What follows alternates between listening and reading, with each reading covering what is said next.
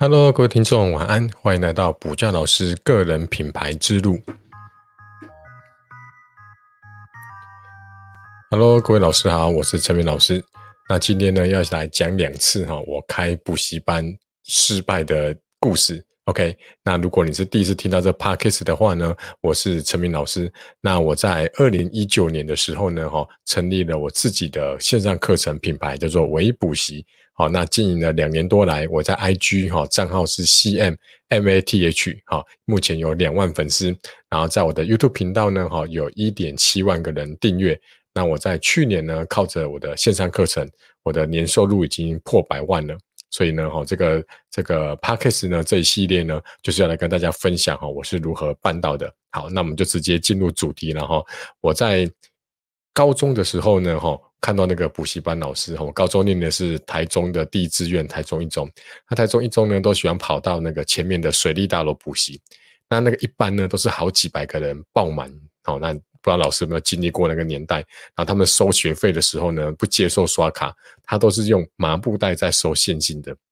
所以那时候我就立志呢，要来当这个补习班的老师。好，那我在念到研究所的时候呢，我就开始这个跃跃欲试了，哈，因为我从大一就开始兼家教，以及在补习班教书。然后呢，当时呢还有点怕怕的，那我就跟我的指导教授提起这件事情。好，他就说：“你怕什么？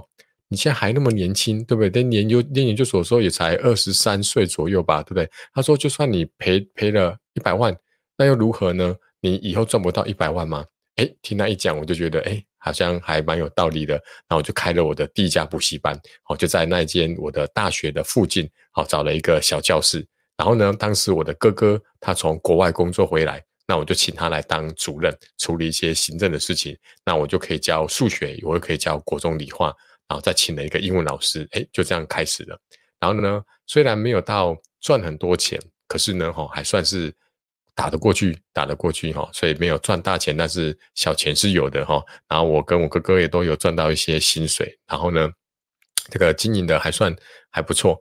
然后呢，慢慢慢慢呢，研究所毕业之后呢，我一直以为我不用当兵哈，因为我眼睛的视差还蛮大的。结果呢，一量哇，差那个零点五度，我就要去当兵了。那一当兵也就算了，竟然一抽签抽到金马奖。抽到金马奖也就算了，我是妈祖外岛中的外岛东引哦，我猜很多听众搞不好不知道东引在哪里哈，它是妈祖岛旁边的一个小岛，那就没办法了哈，补习班就一定要收掉了，好，所以第一个这个第一个补习班呢，就在因为要当兵的情况下哈，把它收掉了哈，以后有空再来分享在东引当兵的故事，那。这个收掉之后呢，哈，其实我也没有觉得说很惋惜或很可惜哈，因为现在回头来看，如果我继续经营一家那种小家补习班的话，我可能一辈子就是这样子很平稳的就过去了。OK，所以那时候可能是老天爷刻意安排，希望我这样子，这把那间补习班收掉，有可能。OK，那之后呢，我就退伍之后呢，就开始在学校教书啊，我经历过私立学校，也在公立学校代课。好，那我有一年呢，很特别哦，在一家学校里面哦去代课，然后他是一年聘的，OK，而且很直接的跟我讲，今年教完之后呢，就不会再聘你了，因为我们那个老师呢，哈，他是这个好像是育婴假的样子哦，就会回来了，好吧？那我就还是认真的上课嘛，他就排了高一四个班全部给我，他总共也才不到八个班吧，哦，七个班八个班而已，然后全部呢超过一半的高一都是我在上的，好，那。当然，我们就不会跟学生讲说，我一年就会走嘛，对不对？怕学生就会因此就上课不认真，所以呢，我就很认真的教书，然后认真的备课，然后呢，哈，有时候要帮忙出考卷啊，做科展啊，然后做大学生做小论文，然后我都很认真的做。结果呢，一年之后呢，当然就结束我的这个代课的旅程了。好，那时候我就开始想说，对不对？考了好几年都没考上正式老师，每年这样代课也不是办法，我就想说，好，那干脆怎么样子，我就在。开家补习班，好，找了我的这个学弟呢，一起来合伙，我们就在我代课的这间高中的对面，好，就开始开了我的补习班。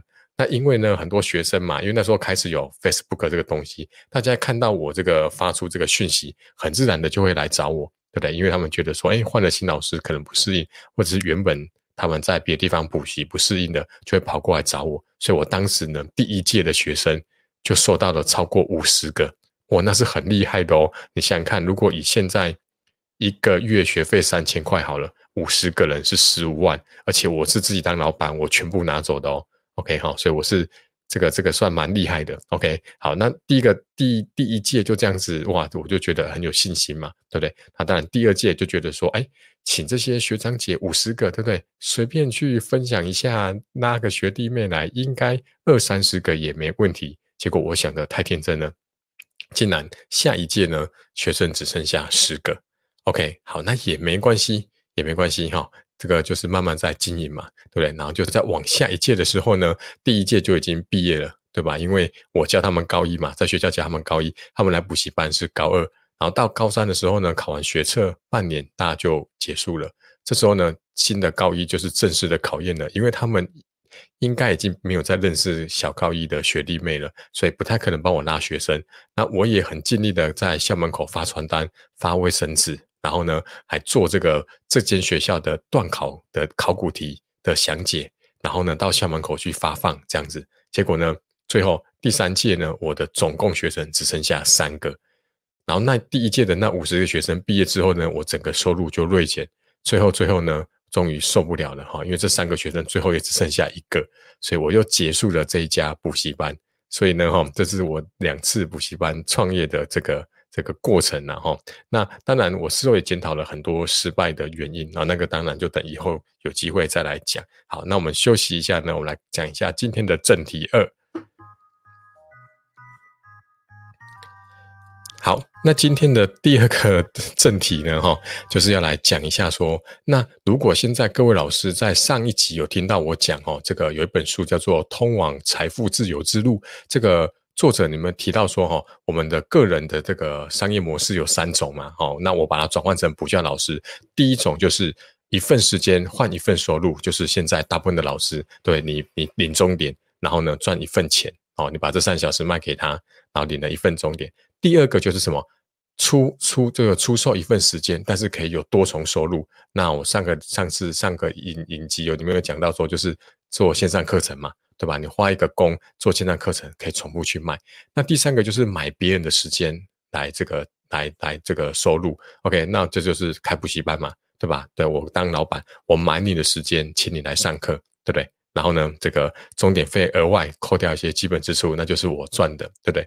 那从刚刚这两个我开补习班失败的例子，你就可以知道说，其实开一家补习班它的风险还蛮大的，因为从一开始的立案到买课桌椅。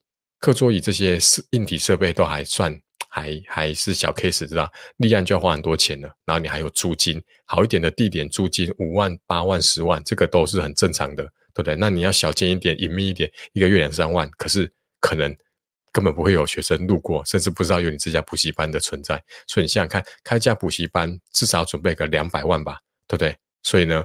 补习班收掉之后呢，你也会觉得哇，好可惜哦，两百万就这样子就烧掉了。所以我今天就来跟大家讲一下，说可以很接近零风险的来开一家补习班，就是什么线上的补习班。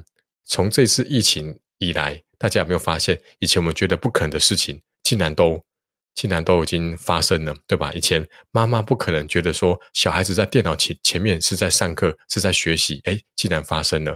那在台中很有名的一家烧烤的店，他们完全很难订到位，你要定位那个电话都连续打几十通才会有人接听的这种烧烤店，没办法，现在不能内用了，他开始竟然做外带便当了。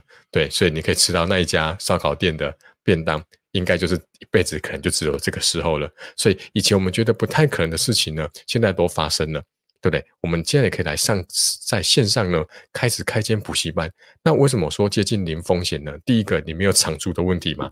就像我一样，我坐在我的房间这个电脑桌前面，我就开始讲了，对不对？然后再来第二个，你说老师，那我也是要买一些基本的设备吗？对，没有错。那最基本最基本，你拿你的手机，顶多再买个手写板，甚至不买手写板，我看过也有老师写在纸上的。他就把那个讲义列印出来，写在这个纸本的讲义上面，架一只手机，哎，这样也可以。那手机你本来就有了嘛，也不用再花钱，对不对？那顶多再付个网络费用，对吧？这样你就可以开一家是这个补习班了。OK，那当然讲归讲，不可能那么简单嘛，对不对？哈，所以呢，就要跟大家先预告一下呢，我会有一个研习会，哦，大概会有四十分钟，教大家如何从零到有来开设这个线上课程，那我把它称为七步成课。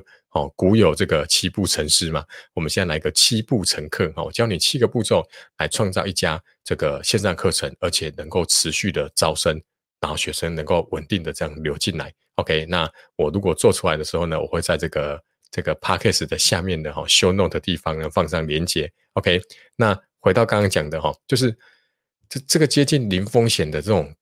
开线上补习班呢，哈，是可以让你做一个最小的验证。比如说，你想要开补习班，你可能会怕怕的，一口一投就要投两百万，对不对？然后我也不知道我到底是不是能力许可，对不对？你很会教书，你在别的补习班，这学生都很喜欢上你的课。可是开补习班不是只有教书呢，你还要招生呢，你还要行政呢，对不对？你还要管理很多东西，对吧？甚至还要报税。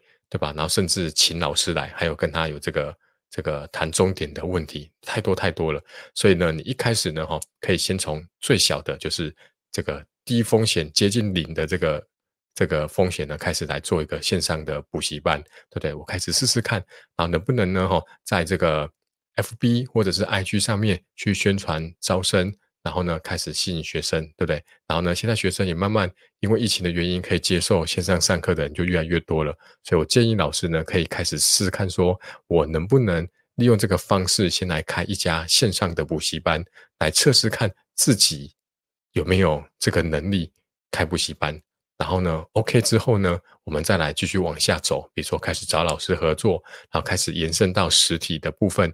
对不对？然后开始慢慢练习，就是像之后我会教大家的内容行销的部分。OK，所以呢，哈，今天这个 p a c k a g e 呢，哈，到这个结尾呢，我希望大家做一件事情，就是你可以去盘点一下，就是以你现在的能力、人脉或者是设备，哈，要开一家线上的补习班，你还缺了什么？好，如果呢你有疑问，或者是你不知道你缺什么，或是你缺这什么，你不知道怎么样把它补齐的话，欢迎在下面的连接哈，这个有一个一对一半小时免费的咨询。OK，我也会以我的经验来来帮你哈，就是讲解一下说目前你可以怎么样去做。OK，好，那我们今天的 Podcast 就差不多就到这边啦哈。那记得下面的 Show Note 呢哈，有一对一免费哦，真的是免费的哈，好半小时的咨询。好，那我会解答你想问的一切的问题。好，那我们今天就到这边，谢谢大家。